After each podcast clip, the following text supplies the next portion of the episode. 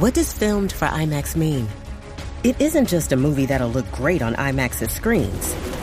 It means that hiding from a sandstorm feels like fear in every flicker. And every triumph is felt in every sound wave. And the things we've only imagined, you can truly experience those too. That's what filmed for IMAX means. Get tickets to experience Dune Part 2 now and IMAX's exclusive expanded aspect ratio.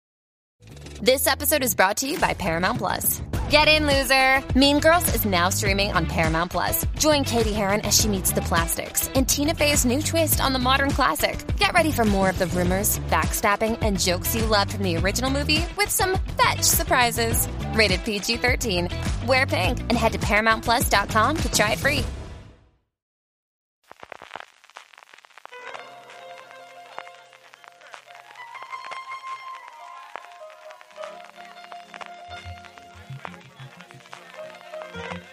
Estás escuchando Fuera de Series con CJ Navas.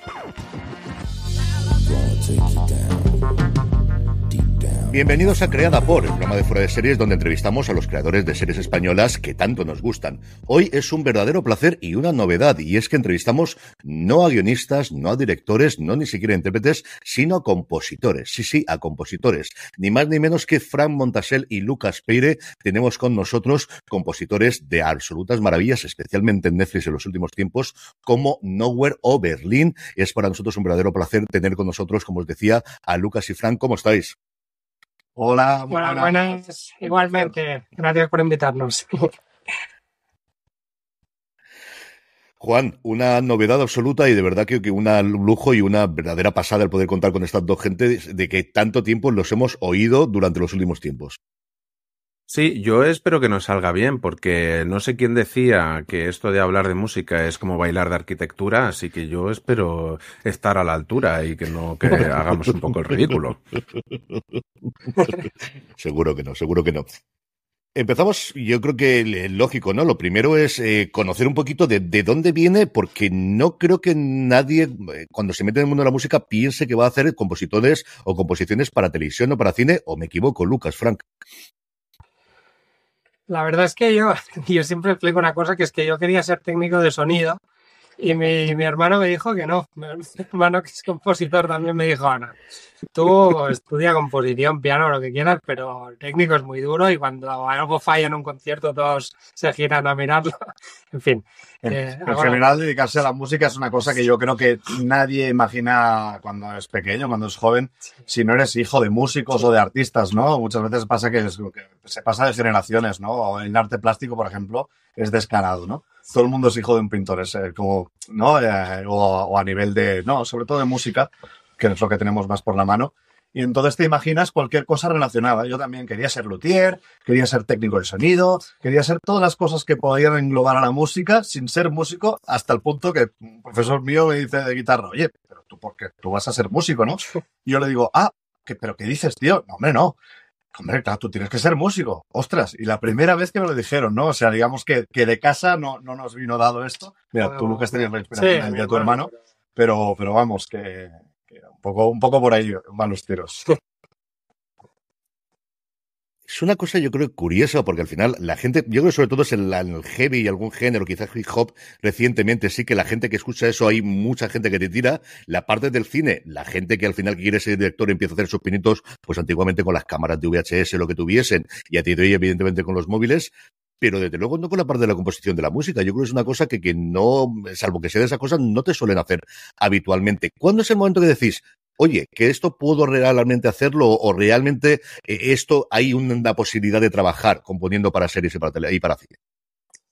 Bueno, yo en concreto siempre eh, es, es, verdad que cuando te encuentras en la situación por primera vez eh, de, que, de que hay algún compañero pues te, te, pide hacer la música para un corto o alguna, alguna situación de este estilo, pues yo sí que recuerdo que las primeras veces que lo hacía me sentía como muy a gusto en, en esta como- sentía que tenía como realmente una guía que seguir con, con mi música, entonces para, mm, digamos, elevar la, la imagen dentro de lo que podía hacer yo al principio y, y me sentía muy cómodo. Entonces, a partir de ahí sí que para mí hubo un factor muy importante en concreto que fue que cuando estudiaba composición en, en la SMUC, en la Escuela de, de Música de, que está en, en Barcelona, tuve de profesor de composición Arnau Bataller.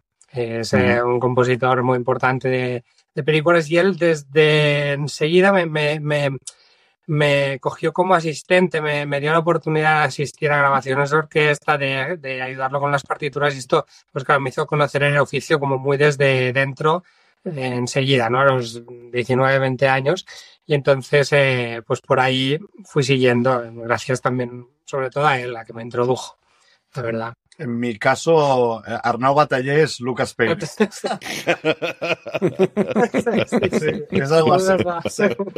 Eh, porque Lucas ya se empezó a trabajar mucho sobre la imagen, inicialmente publicidad, posteriormente y en paralelo cortometrajes y tal, y se fue un- un poco, su carrera ha sido más lineal en este sentido, ¿no? Eh, lineal en, en- en la dirección que estamos hablando, ¿no? Eh, yo sí que venía mucho más de, estrictamente, que Lucas también, ¿eh? Pero de banda, rock and roll, componer, más de, más de- de la- del mundo de la canción de la canción, desde banda de rock and roll hasta cantautor, hasta después, posteriormente, sacar mis discos, producir a otros artistas, etcétera, ¿no? Pero muy desde el mundo de la canción, eh, pero siempre con la, un poco con, con la inspiración del cine, ¿no? Y con, muy inspirado y, y muy, eh, ¿cómo se llama esto? Cinéfilo. Sin, sin, sin, sin pensar en que iba a ir hacia allá, pero claro, en paralelo, trabajando con Lucas constantemente, colaborando en, movidas que, que hacía él, desde lo que digo, desde primeros cortometrajes hasta anuncios de publicidad, etcétera. Y después que a mí también, pues, eh, en paralelo, pues, eh, la vida también me ha, me ha, eh, ido poniendo cositas por delante, ¿no? Pero Mm. principalmente mi Arnaud Bataller es Lucas Pérez, mi, mi compañero del alma, y, y, ahí que voy. Para mí fue, fue un poquito al revés, ¿no? Igual que Lucas dice que la imagen le, dio como una guía para, para, para, para encarar su música, ¿no? O como excusas eh, creativas. Para mí ha sido como muy, muy al revés y a día de hoy diría que- que sigue siendo así, que es como que ir hacia la imagen eh, siempre es, o sea, me cuesta mucho más que, que hacer música a pelo, digamos, ¿no? Mm. Y por eso sigue bueno, siendo pero una- la, tiene, o sea, el, el conceptualización, ¿no? Es lo que te, Claro. es así, que te gusta mucho, por ejemplo, ¿no? Otra cosa es ya la sincronía y Sí, sobre todo es el tema de la sincronía. Yo de verdad que yo no sé, a Lucas le pones un vídeo de repente está como, está, está sincrónico. Yo no sé, parece que lleve el USB enchufado con el, con el, el, el USB, no, el de imagen, ¿no? Eh, pero, pero a mí no me pasa eso. Sí que es verdad que al gustarme mucho el cine y ciertos compositores y tal, pues eh, obviamente a la que ves una imagen te empiezan a rodar ideas y lo que decimos, conceptualizando y tal. Ahí es, es un punto en el que en el que estoy especialmente pesado, pero, pero bueno, este es un poquito el mix de, de- de Lucas y, y de mí. Yo os quería preguntar un poco por la, la última, el uno de vuestros últimos trabajos, que ha sido la, serie de Berlín, y es que en el cine, como lo habitual en trabajar una banda sonora, corregidme si me equivoco, ¿eh? es o hacer algo más tipo ambiente, algo como hace Hans Zimmer, o algo más con trama y personajes. Cambia mucho la, manera de enfocar los temas, dado que hay más tiempo para, desarrollarlos, porque la, trama y la duración es, es mucho mayor. Sí, ¿qué quieres decir? O sea, con las series hay menos tiempo, eh, de, digamos, No, de- con, lo- con la, con la serie tienes más tiempo todavía que, que- que en una película. Sí, tienes... Tiempo de música, ¿no? Exacto, Claro, claro, sí, sí, sí, sí. eso sí. Menos tiempo para hacer las músicas, pero más tiempo de Ah. más pilotajes, desde luego, Sí, y- claro. y, y meses. Hemos conectado con el estrés de, esta, de esta industria. Y dices, "Hostia, más tiempo, ¿no? Más tiempo, ¿no? no, no. Porque reclamamos es No, tiempo. No, no, lo que pasa es que es verdad que, que nosotros, como siempre le ponemos mucha atención al momento inicial de generar como la- los, el, el tema principal o las sonoridades eh, eh, un poco que, que hacen los pilares de, de nuestra banda sonora, entonces luego se hace muy fácil y en concreto en, en- en Berlín, que es una, es una serie que es multigénero mm, de por sí, pero también en la música, que es algo que, que estuvimos hablando con los productores y, la, y los directores y así lo querían también. Entonces, esto hace que si tienes unos buenos pilares, luego puedas irte a los distintos estilos, porque en esta banda sonora hay desde eh, funk hasta música barroca, por decirlo así. O sea, hay, hay un poco un espectro muy, muy grande.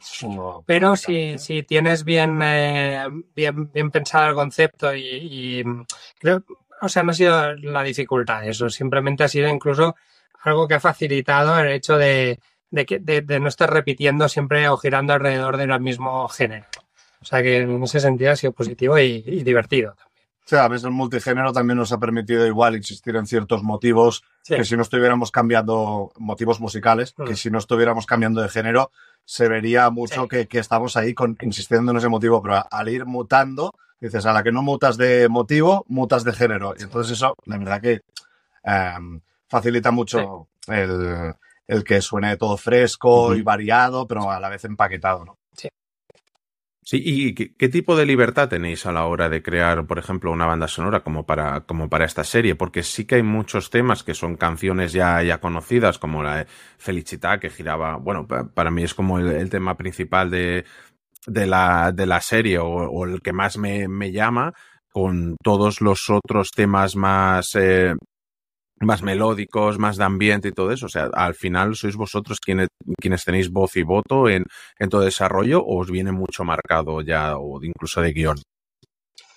Bueno, eh, lo- no, no, libertad absoluta, en el sentido de, Ujú. de- de- por la parte de confianza de, desde los directores y la productora y lo, lo que sí que hablamos bien al principio es, eh, recuerdo en, la- en las reuniones eh, previas a la- al inicio del rodaje se habló de Ocean's Eleven, de comedia romántica, de música francesa, de, se, se habló un poco así, pero muy en general.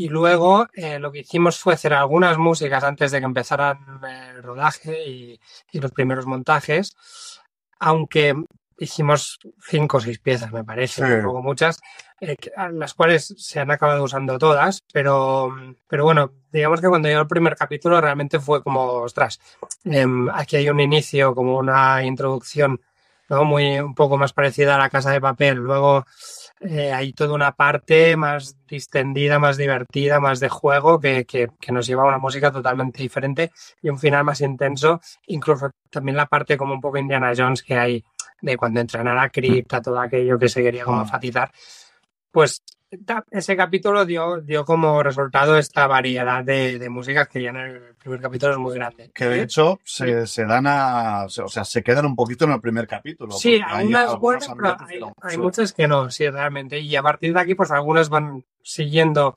como se van como desarrollando y otras se quedan en, en la en esa en ese momento. Sí, por eso también nos gusta mucho lo de conceptualizar y generar un poquito un sonido y tener una pequeña conversación artística antes de que lleguen las imágenes, porque después, uno, por tiempo, no habrá, no habrá tiempo, tendrás que tener como claro todos hacia dónde vamos y a partir de ahí hay toda la libertad del mundo, ¿no? Sí.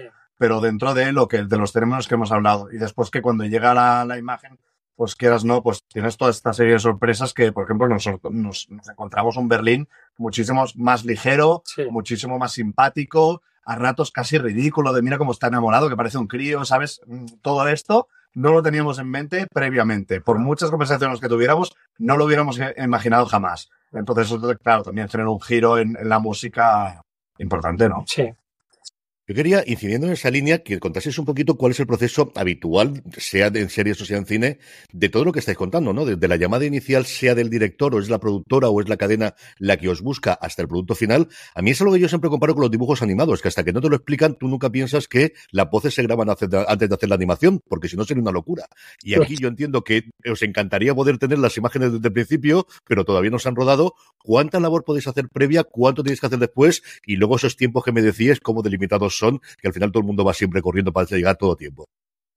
Creo que sí, nosotros si algo intentamos siempre es tener, o sea, entrar en el proceso lo antes posible, con el tratamiento de la película, incluso, incluso antes. Ahora estamos el otro día hablando de, de una peli que ahora han enviado el tratamiento, imagínate, porque sí que, eh, sobre todo con Albert Pinto, que es el director con el que más tra- trabajamos, pues tenemos una relación ta- tan estrecha de amistad que, que nos vamos, estamos en, constan- en constante eh, eh, conversaciones y, viéndonos, ¿no? Entonces, en el ejemplo más bonito creo que es el de Nowhere, de, la película que estrenamos a finales de septiembre, donde eh, nosotros hicimos el main theme, la propuesta de main Ujú. theme, muchísimo antes de que se empezara, un año antes de que se empezara a rodar. Entonces, esta música gustó tanto, tanto a Albert como a los productores, que se instauró en el, en el imaginario de todos y eso, em, bueno, ponían esta música en el rodaje para motivar a, a Ana, a la actriz principal. em, montaron ya con, con esta música algunas de las escenas, la escena final, la escena central. Entonces, eh, bueno, eso es como muy bonito y, y en este caso cuadró muy, muy bien eh, como main theme, pero es verdad que luego hicimos un par de intentos más de, de música sin ver la imagen y no usamos ninguna de estas, porque, porque luego nos encontramos lo mismo que, que lo que requería la película era otra cosa. Pero bueno, sirve como para ir entrando y ir testeando el terreno ¿no? también. Así que por nosotros no, no nos importa componer un poco más de la cuenta eh, previamente, aunque no nos sirva al final. ¿no? Sí. Ca- ¿Cambia, ¿Cambia mucho, o sea, lo, lo que tenéis planteado de inicio a cuando ya os llegan todas las imágenes y, to- y- y la película, digamos, montada o, o- o por, o por piezas? Bueno, es que realmente hasta que no nos llega el, un- o sea, realmente nos llega todo el corte entero. A veces sí que por, por Hmm. chafardería casi, pues nos envían un, un poquito de, mira, hemos montado este trocito o lo otro, ¿no? Pero, pero un poco desde de una forma completamente informal. Eh, pero en general nos llega el, el primer corte, bueno, el primer corte. Igual lo que le llaman un montado, ¿no? El montado, el Ujú. montadito, no sé cómo, no sé cómo le llaman.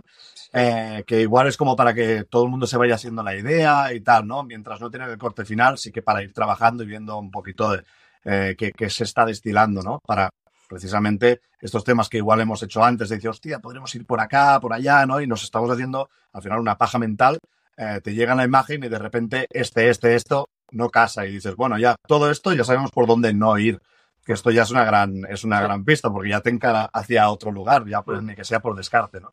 entre eso lo que tienes hecho y lo que después te inspira el corte final, pues ya cuando te pones sobre ese primer corte cerrado, em, Mm. pues bueno, ya tienes, ya tienes mu- mucha idea hecha. Sí que después va cambiando cositas porque igual van implementando, yo qué sé, estamos trabajando con, con cromas de fondo, con, con cromas que están pendientes de poner y faltan muchas cositas, pero lo que sería el corte a nivel de sincronía, de time code, de, de lo que dura la pieza y dónde están los cortes, eh, teóricamente eso no, no, no, no se debe tocar y ya trabajamos desde ese día. Sí, y en, en- una serie como esta que aborda temas como la belleza, el romanticismo, el, el amor, ¿cómo, ¿cómo se encaja esto en... O sea, es que no, no, no me lo imagino en la cabeza, ¿cómo se encaja en, la serie, en el ritmo y, y- y o sea, y de dónde os sale la, la inspiración o, o en qué os fijáis?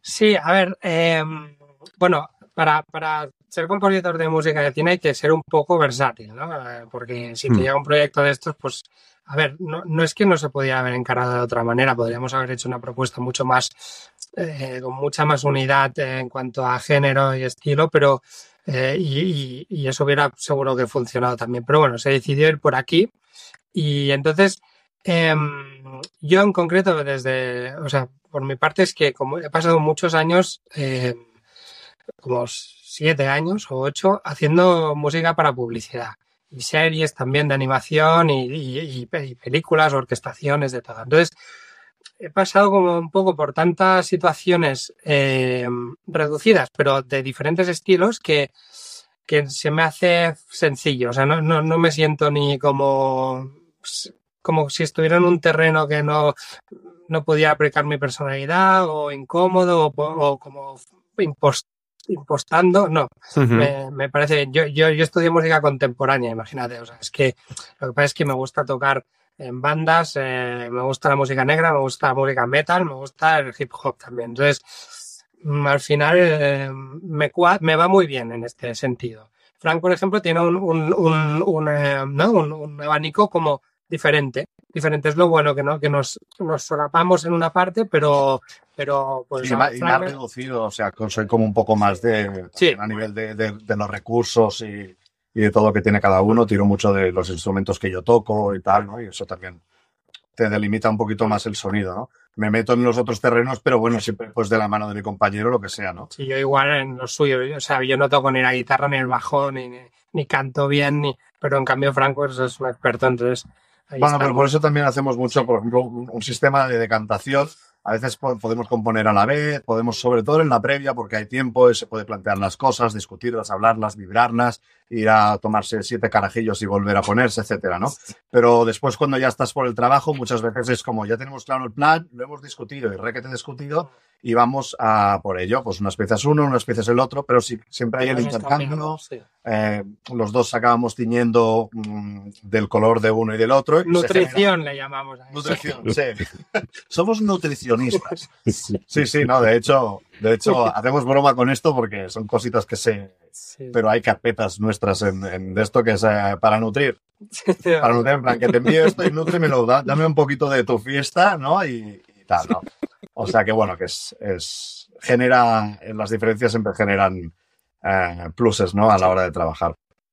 Yo comentando esto, os iba a preguntar otra cosa, pero tengo que preguntaros sobre esto. Esta relación que yo creo que todos nuestros oyentes están viendo entre vosotros dos casi simbiótica, ¿cuántos días al año pasáis separados y cuánto tardáis en echaros de menos?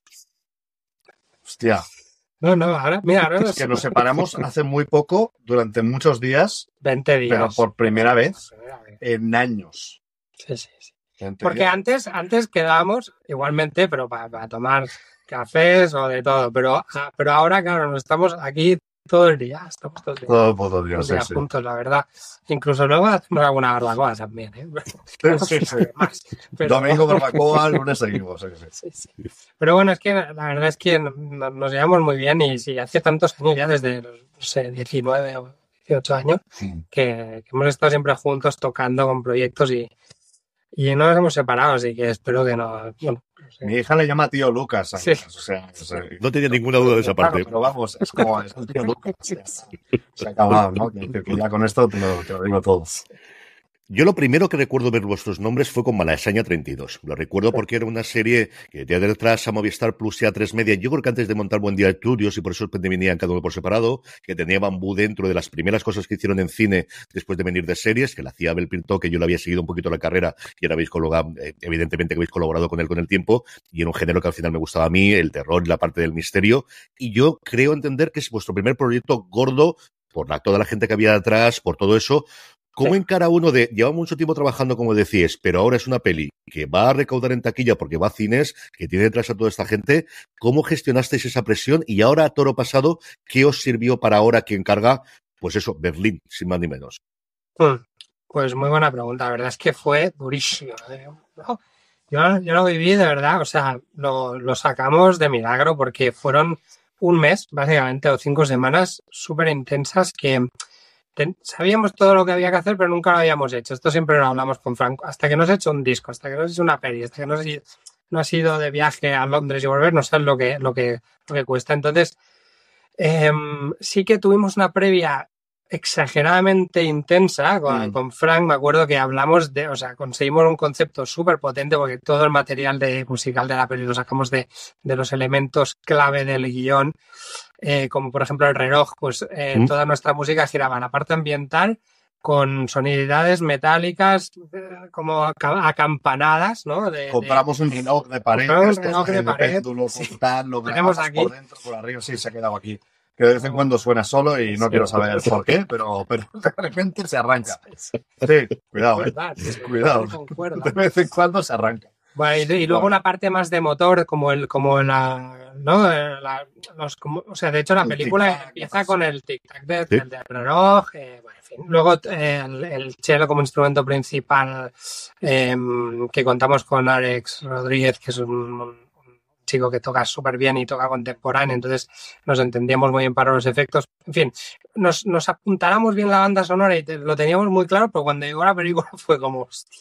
o sea, nos, nos, nos presionaron mucho para que sacáramos un, un me acuerdo, un, un motivo principal muy sencillo, muy, muy a lo tiburón, o sea, como una cosa ultra básica, pero que fuera muy signature, ¿no? Para la película y era como, vale, o sea, no sé, nosotros no nos lo habíamos imaginado así y hasta que sacamos esas cuatro Mm. que es una tontería de escala, pero, pero bueno, que le dan como un hilo conductor y luego se utilizan como acompañamiento más lento, más tal. También lo duro igual es que nos pilló a- logísticamente a contrapié, Sí, digamos. para contra- Eh, Lucas estaba trabajando en, en otro estudio, yo me estaba haciendo mi estudio desde hacía nada, estaba, estábamos en obras, de hecho. Sí, sí. Estábamos en obras, era como, eh, paramos obras porque tal, o sea, estábamos aquí tragando polvo. Y, o sea, que realmente Mm. estábamos en un momento de, o sea, ahora cuando nos llega un, un, un de esto, tenemos los ordenadores en línea, mm, nivel. Dios, con todo ahí enchufado, ¿sabes? Y estamos ahí, dame, dame, dame, dame tralla. Pero en ese momento, pues cada uno estaba defendiendo sus de esto y fue la primera firma conjunta que hemos tenido, porque yo he trabajado mucho contigo y tú mucho conmigo. Sí, pero así Pero como- firmar algo juntos y tal, y defender una cosas de pe a pa. de- Y aparte, sin, sin tener las credenciales, tú todo el rato te estás como justificando. Siempre haces de más para que. Porque no, por- porque no te atreves ¿no? a hacer poca, poca cosa, que igual sería lo más, eh, lo más indicado. Pero bueno, creo que quedó bastante bien. Sí, eh, yo, yo os quería preguntar, porque yo creo que todo el mundo tiene como en la cabeza lo, eh, cuando se graba la banda sonora, todas estas grandes orquestas a los John Williams y tal, realmente vosotros en el estudio grabáis con, con un equipo de, de- de músicos, eh, sois vosotros dos solos quienes manejáis la mayoría de instrumentos o eh, trabajáis también con, eh, con, con- bueno, eh, en general, que cómo es vuestro proceso y cómo, cómo trabajáis generalmente. Lo hacemos todo básicamente, ¿no? O sea, tocamos nosotros, pero también contratamos y también Exacto. grabamos a orquestas, pero vamos a otros lugares a grabar orquestas porque en el estudio no nos cabe una orquesta.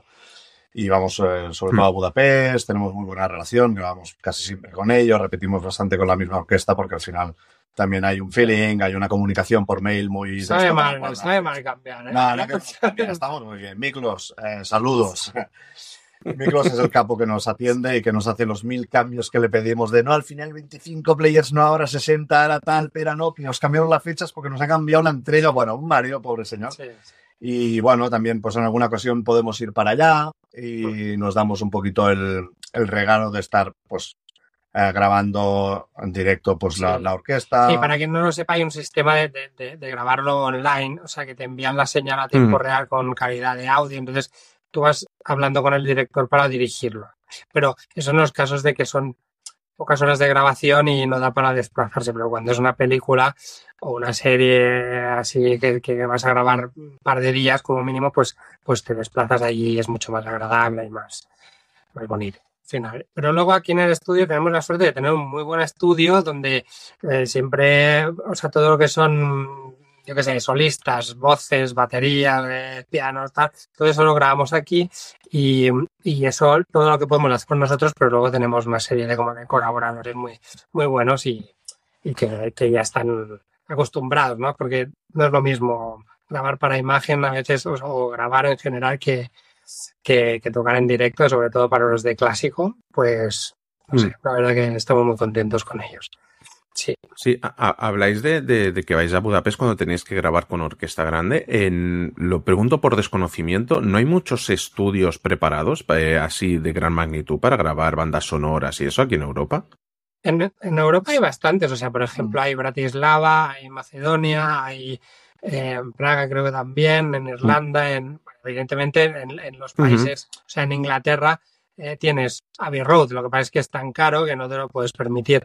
Lo que te pasa en Europa del Este es que son muy buenos músicos, tienen una gran tradición y encima los precios son muy buenos y tienen el estudio preparado para hacer eso todo el, todo el día, constantemente. En cambio, eh, también nos gustaría grabar aquí, pero requiere microfonar el auditorio, escucharlo con cascos, o sea, eso es un, por desgracia, no hay, no hay una infraestructura tan bien montada. O sea, digamos, aquí en España, por ejemplo, no hay ningún estudio grande preparado exclusivamente para, para esto como, como O puede sea, ser. en preparado sitio. como allí, que es como directamente un auditorio con- lleno de micros Hmm. y con todo enfocado a eso, no. Bueno, Que, que yo sepa, no. Vale. Sí que hay orquestas que graban y, y, por ejemplo, Arnau va muchas veces a grabar, creo que con Badajoz, con, con, con- en, en el País Vasco también o en Navarra.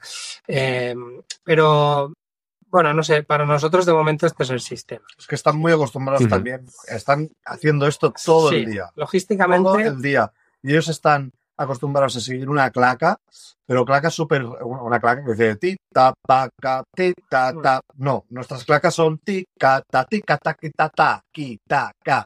O sea, una, Sí. una locura. Parece, eh, ¿cómo os digo? Eh, con acol de este hindú, ¿sabes? O sea, es, es una locura.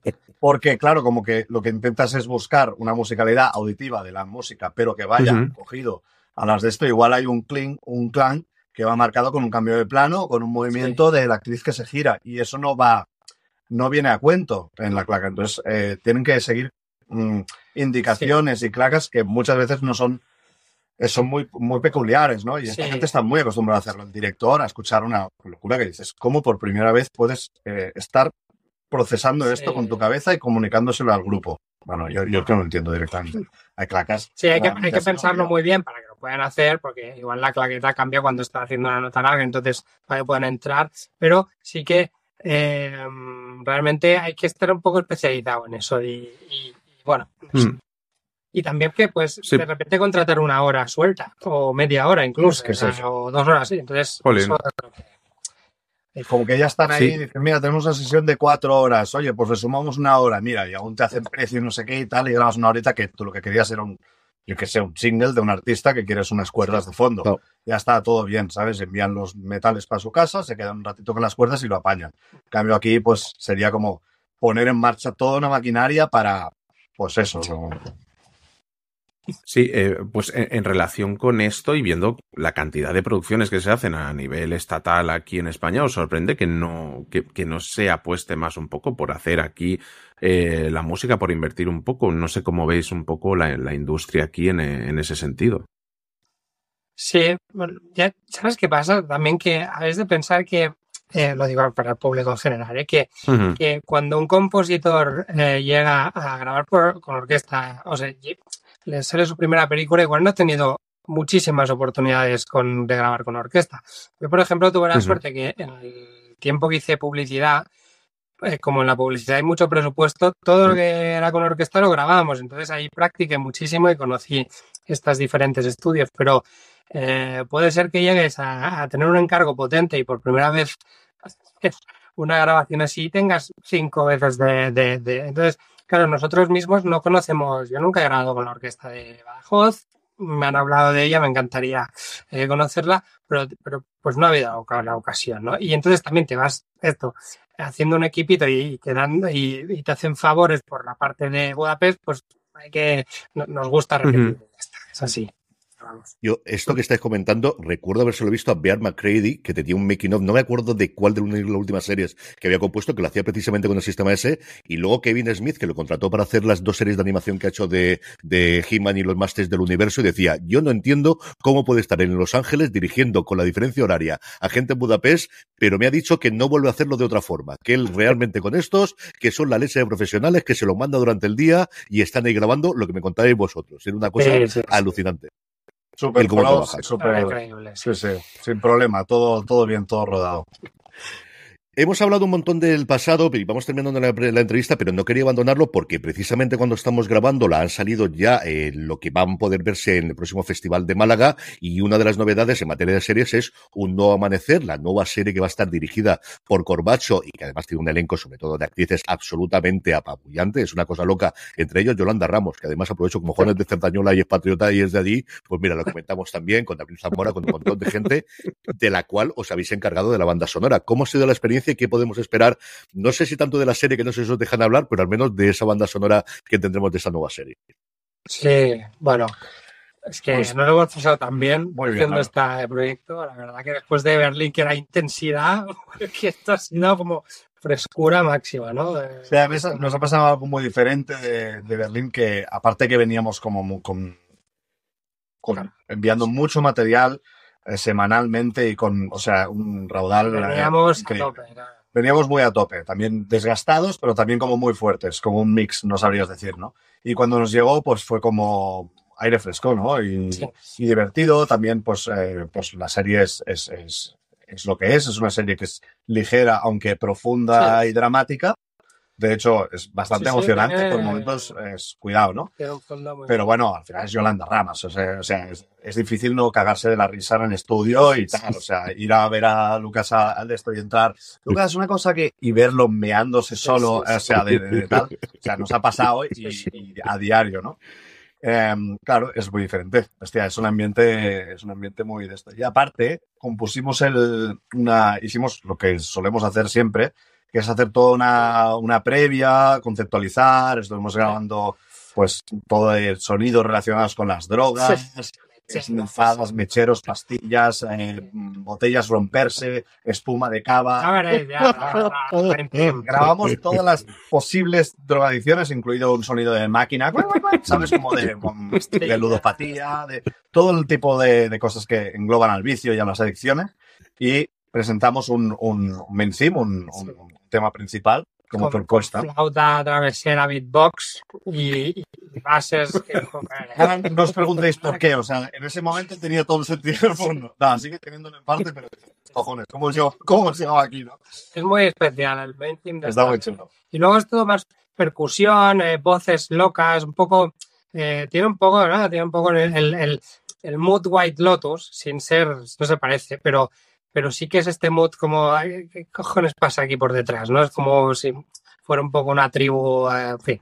Y, y bueno, la verdad que también tiene varias como subgéneros de esta banda sonora, pero, pero tiene como un- una parte de percusión muy, muy importante y es Sí. muy, muy fresca y muy divertida. Y hemos, ahora estaba pensando que es que hace un año, o sea, digamos en octubre del año pasado, empezamos, de hace dos años, empezamos con Nowhere, llorando en el estudio, ¿eh? luego fuimos a Berlín en plan, bueno, de todo, y acabamos descojonados con, con Llorando Irlanda también. y llorando de risa, Dándolo de risa. sí, Sí, sí. No, y además el- la propuesta que lanzamos inicialmente funcionó muy bien y ya dijeron, lo vieron como muy claro que lo querían de cabecera y se ha quedado de cabecera la serie. Para nosotros fue una alegría muy grande, cosa que con Berlín no nos pasó, la cabecera no es nuestra. Y bueno, también pues porque nos dolió de alguna manera, como sigue muy bonita, pero oh, queríamos la cabecera y no, y no surgió porque bueno, porque ya No, es que ni nos la es que no, no nos enteramos y de golpe pues había otra cabecera y bueno, pues vale. Y esto fue una alegría, fue una enchufada, decir, hostia, ya partimos de la cabecera, porque eso también es muy guay, porque cuando tú vas presentando cosas después y vas tiñendo la serie de, Claro, pues, de esa sonoridad, ya están chupando de la cabecera. O sea, ya, o sea, ya vienes a la escucha y viene condicionada, es decir, te vas a comer más fácil propuestas un poco más arriesgadas si tú ya vienes fidelizado por esa cabecera, digamos, ¿no? Y entonces, pues en este sentido, pues también fue muy cómodo, ¿no? Pues Lucas, Frank, ha sido un verdadero placer, pero no quiero despediros sin antes hacer lo que siempre hacemos, que es preguntar a nuestros invitados qué habéis visto recientemente, sean cines, sean series, sean teatro, además estando vosotros en Barcelona, que os haya gustado especialmente y que podáis recomendar a nuestra audiencia. Eh, yo le contaba, vi eh, Savannah Gay el otro día, que no lo había visto, aún no había podido, David Verdagen, que era espectacular. La verdad que me gustó mucho y la, la música de Andrea Motis, por supuesto, también. Y en series, bueno, que voy, voy, voy cambiando, no te, no te sabría decir. Pero bueno, la Mesías me, me encantó, la vi en diciembre. Y, y nada, ahora quiero, este, tengo apuntada la de True Detective, la nueva temporada, a ver si, a ver si la pillo. Aún sigue, ¿eh? Tú de Bueno, sí, sí. Pues mira, yo la tengo pendiente, tengo que robarle a alguien el Movistar o algo así, lo porque no lo tengo. Pasa, por favor, que tengo pendiente. Además, yo seguía mucho a las chicas sobre la... Creo que está como muy basado en la historia de, de unas, Sí, de unas sí, nenas sí, de aquí de Girona. Bueno, Las María... Flos María. María. Locura. Cuando Tú me no que no seguía realmente. Eso era, una, eso era una locura que estuviera pasando fue. realmente, ¿no? Y entonces quiero ver esta serie, necesito No, las que- paces con... Sí, ¿no? Eso se gestiona, Frank, tú no te preocupes, que eso se gestiona, eso se gestiona rápidamente. Yo creo que te va a gustar mucho y la parte musical es espectacular. Pues ¿eh? esa, esa la tengo pendiente. Y hace nada, la última peli que vi, la vi la semana pasada, em, em, La Sociedad de la Nieve. Sí, igual es la respuesta que os da todo el mundo ahora mismo porque es la que nos estamos zampando, pero bueno, hay que decir que es una es un película. Y, y ya está, y se acabó. Pues Fran Montasel y Lucas Peire, ha sido un verdadero placer poder compartir unos minutos con vosotros. Un abrazo muy fuerte, muchos éxitos y, y que podamos seguir hablando mucho tiempo de todas vuestras composiciones y que sigáis pasándole la alegría, el llanto y nos lo hagáis pasar a nosotros, que yo creo es lo que siempre conseguís, que es transmitirnos esas emociones o reforzarla la que nos dan las imágenes. Un abrazo Muchas muy fuerte. Muchas gracias. Un abrazo. Juan Francisco Bellón, un abrazo y hasta el próximo programa. Un abrazo y muchas gracias a, a nuestros invitados. Y a todos vosotros, querida audiencia, gracias como siempre por escucharnos. Ya sabéis, pasaros por fuera de series.com y por nuestra tienda, la tienda fuera de series, fuera de series.com barra tienda, donde seguro que tenemos algo que te gusta. Gracias como siempre por escucharnos. Hasta el próximo programa. Recordad, tened muchísimo cuidado y fuera.